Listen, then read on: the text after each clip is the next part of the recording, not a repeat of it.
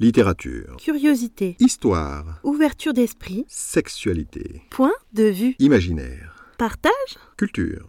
C'est le podcast de Steve Aldeman. Bonjour à tous, j'espère que vous allez bien. Aujourd'hui, bienvenue dans ce podcast intitulé L'homosexualité vue par un hétérosexuel. J'ai écrit l'article The L Word comme une introduction à celui-ci. Il n'est pas indispensable de le lire, mais cela donnera déjà un aperçu de mon point de vue. Dans cette optique, lire l'article Le plaisir anal masculin pourra également s'avérer utile. S'affranchir de l'hostilité de principe.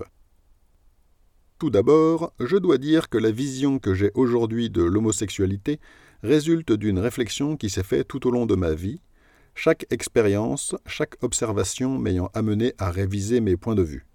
Et ce, pour plusieurs raisons. Premièrement, je ne suis pas homosexuel, je ne suis même pas bisexuel, c'est donc une sexualité qui m'est étrangère.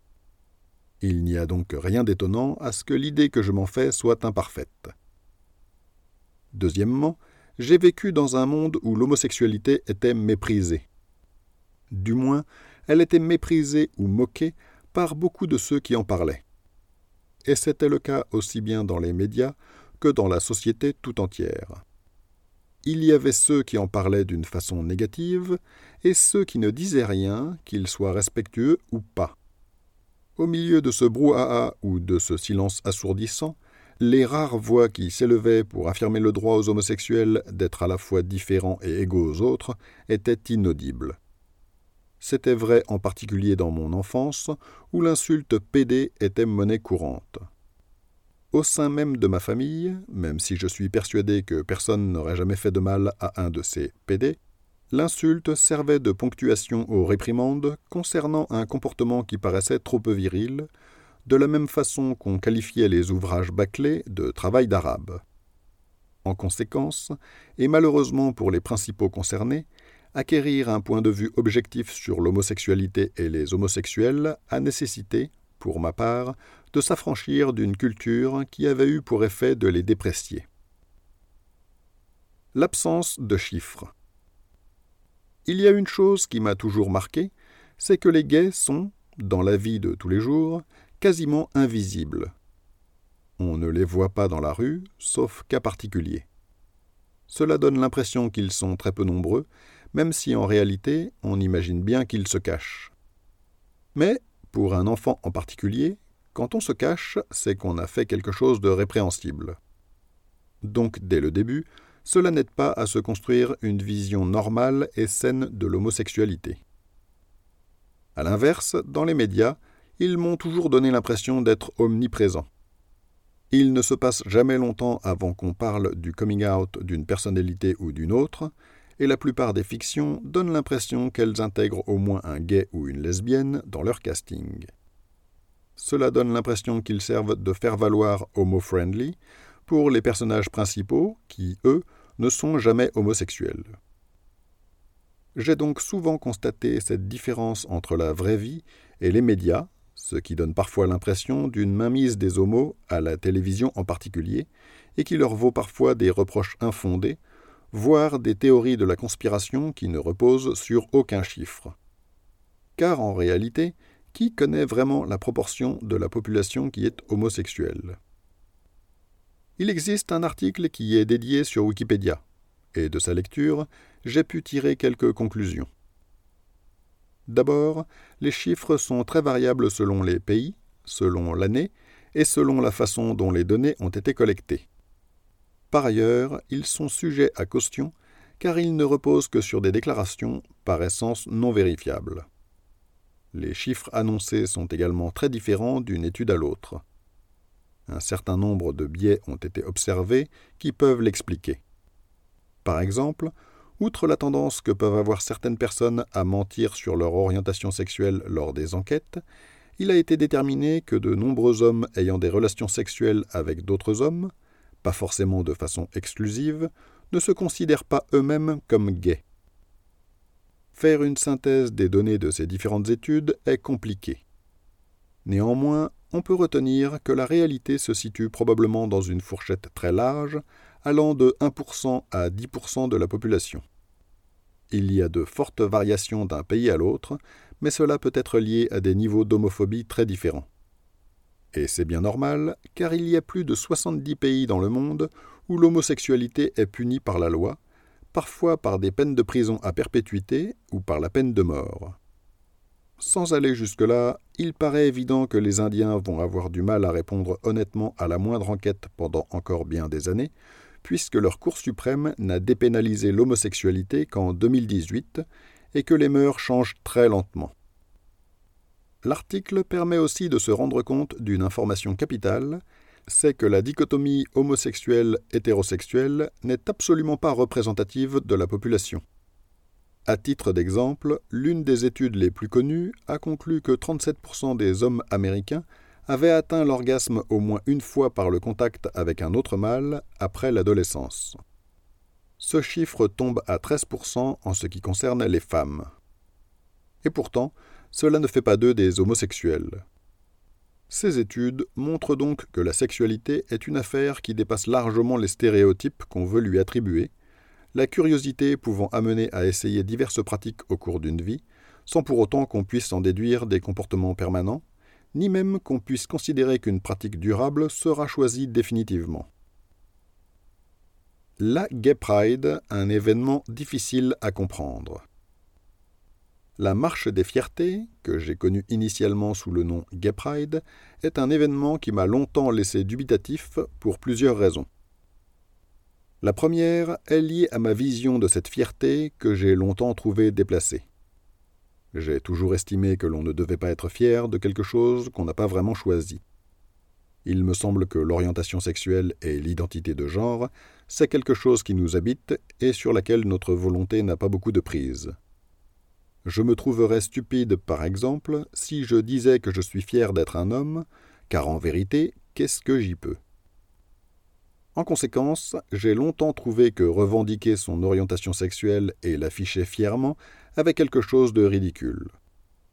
Mais je pense qu'on pourrait me répondre que c'est bien là une réflexion d'hétéro cisgenre, et ce serait justifié. Car je suis aussi dans une situation confortable. Pour m'assumer en tant que mâle hétérosexuel en France, je n'ai pas eu beaucoup d'efforts à faire, dans la mesure où j'appartiens à la majorité de la population et que mon orientation sexuelle n'est pas moquée. En revanche, si j'avais été gay, j'aurais probablement eu plus de mal, et je me serais retrouvé dans une situation où j'aurais dû faire le choix entre assumer publiquement ma différence ou la cacher et faire semblant d'être quelqu'un que je n'étais pas. Dans ce cas, je crois qu'on peut dire que les participants à une marche des fiertés ont raison, non pas d'être fiers de ce qu'ils sont, mais d'être fiers de l'assumer publiquement. La deuxième chose qui me rebutait dans ces défilés est liée au nom initial qu'on lui donnait, à savoir Gay Pride, qui m'a longtemps induit en erreur. Plus jeune, je m'étais imaginé que ces défilés ne comportaient que des gays et des sympathisants. Or, il y a toujours eu, parmi eux, des personnages très exubérants qui, selon moi, contribuaient à reproduire les stéréotypes un temps propagés par des films du type La cage aux folles. Or, sans avoir de preuves, je m'étais toujours imaginé que la majorité des homosexuels ne devaient pas être aussi caricaturaux, mais cet événement et les images qui étaient véhiculées par les médias mettaient à mal cette certitude. Ce que j'ai appris plus tard, c'est qu'il ne s'agissait pas simplement des gays, mais de toute la communauté LGBT ou LGBTQIA. D'ailleurs, je dois dire qu'une partie de ce que j'ai appris au sujet de ce sigle l'a été en riant devant un sketch des duos de l'impossible dont je vous mets le lien en commentaire. Réalisant cela, je me suis aperçu que les participants les plus voyants devaient être autre chose que gays, et que dans mon esprit je les avais tous assimilés à des gays, en partie parce que je ne m'étais pas renseigné plus que cela, n'étant pas concerné et pas vraiment intéressé. La troisième chose qui me laissait un peu étranger à cet événement était le côté très voyant dont j'ai déjà parlé. Ce carnaval baroque ne me correspondait pas, j'avais l'impression qu'il s'agissait de personnes très différentes de moi, indépendamment de leur orientation sexuelle, et cette exubérance a longtemps été associée dans mon esprit à des comportements marginaux, comme la consommation de stupéfiants par exemple. En conséquence, le but de cette marche, qui consiste à donner une visibilité à ces minorités, a pu jouer contre eux. Car les drag queens, on les voit, c'est sûr, mais le spectateur moyen que j'étais s'est longtemps demandé ce qui pouvait amener les gens à se comporter de la sorte. Cela dit, même après avoir exposé ces raisons qui me faisaient voir cet événement comme une forme de communication imparfaite, je reste convaincu que c'est une excellente initiative de la communauté LGBT. Elle permet de leur donner une visibilité dont ils ont besoin. J'ai parlé, dans un article précédent, de la série The L Word, et j'ai dit qu'il s'agissait d'un terme tabou désignant les lesbiennes. En écrivant cet article, je me suis rendu compte qu'il ne serait venu à l'esprit de personne d'intituler une série The Ash World pour les hétérosexuels. Tout bonnement parce qu'on ne parle pas de ces gens-là en précisant leur orientation sexuelle. On parle de Michel, de Françoise ou de Luna. On les appelle par leur nom, ce qui montre bien que ceux qui n'ont pas l'orientation sexuelle dominante sont marqués par leurs différences. Dans l'esprit des gens, et même si ce n'est pas volontairement blessant, deux femmes qui s'embrassent dans la rue seront catégorisées lesbiennes avant qu'on se demande comment elles s'appellent. Alors que si j'embrasse ma femme dans la rue, personne ne pensera Tiens, il est hétéro celui-là. Compte tenu de cela, il n'est pas étonnant que certains homosexuels revendiquent leur sexualité et qu'ils aient même un drapeau. Ils n'ont pas le choix. Ce qui me déplaît chez les gays.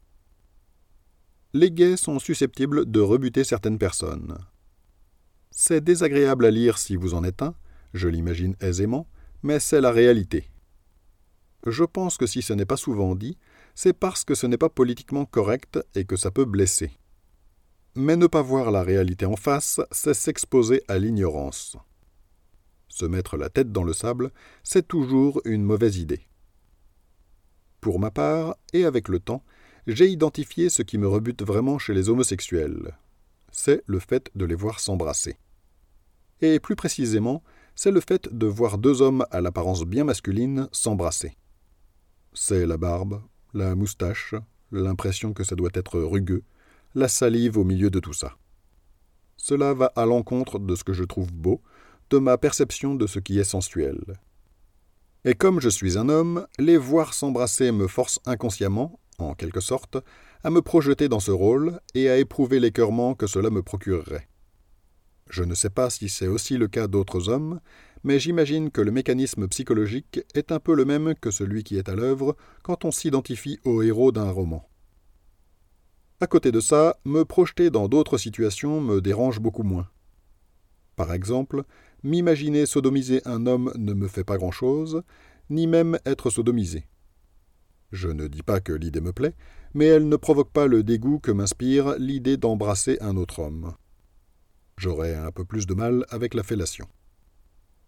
J'en ai parlé à mon épouse, Rose, et elle, ce qui la dérange, ce n'est pas le baiser, mais la sodomie.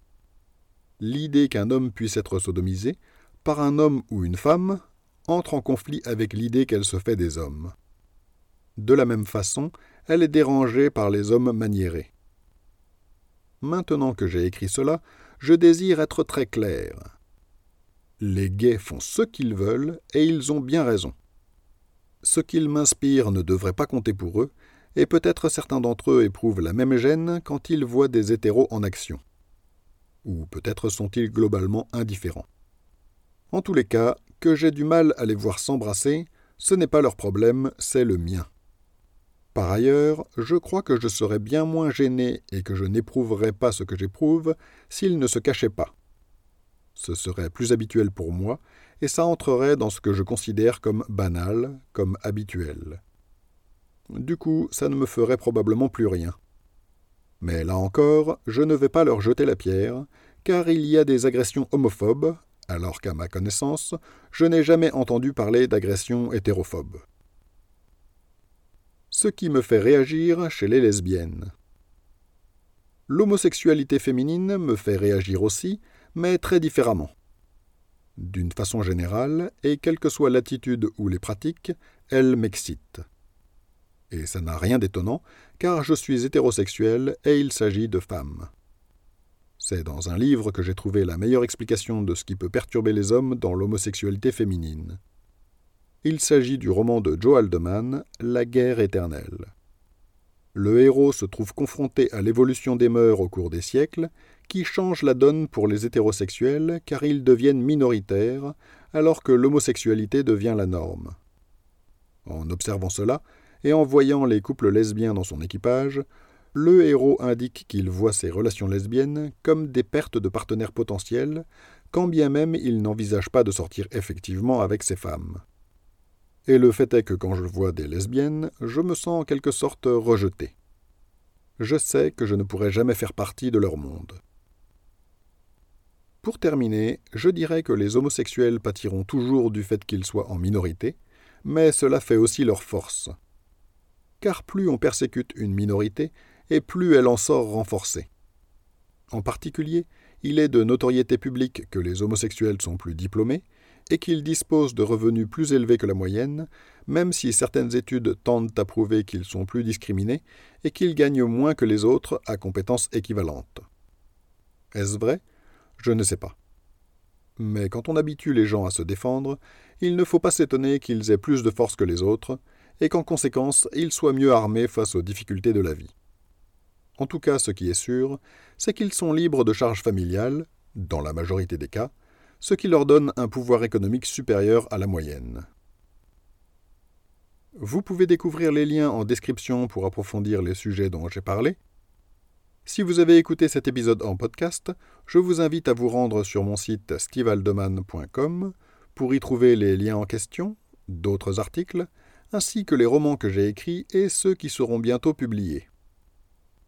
Je vous souhaite une excellente journée et à bientôt dans un prochain épisode.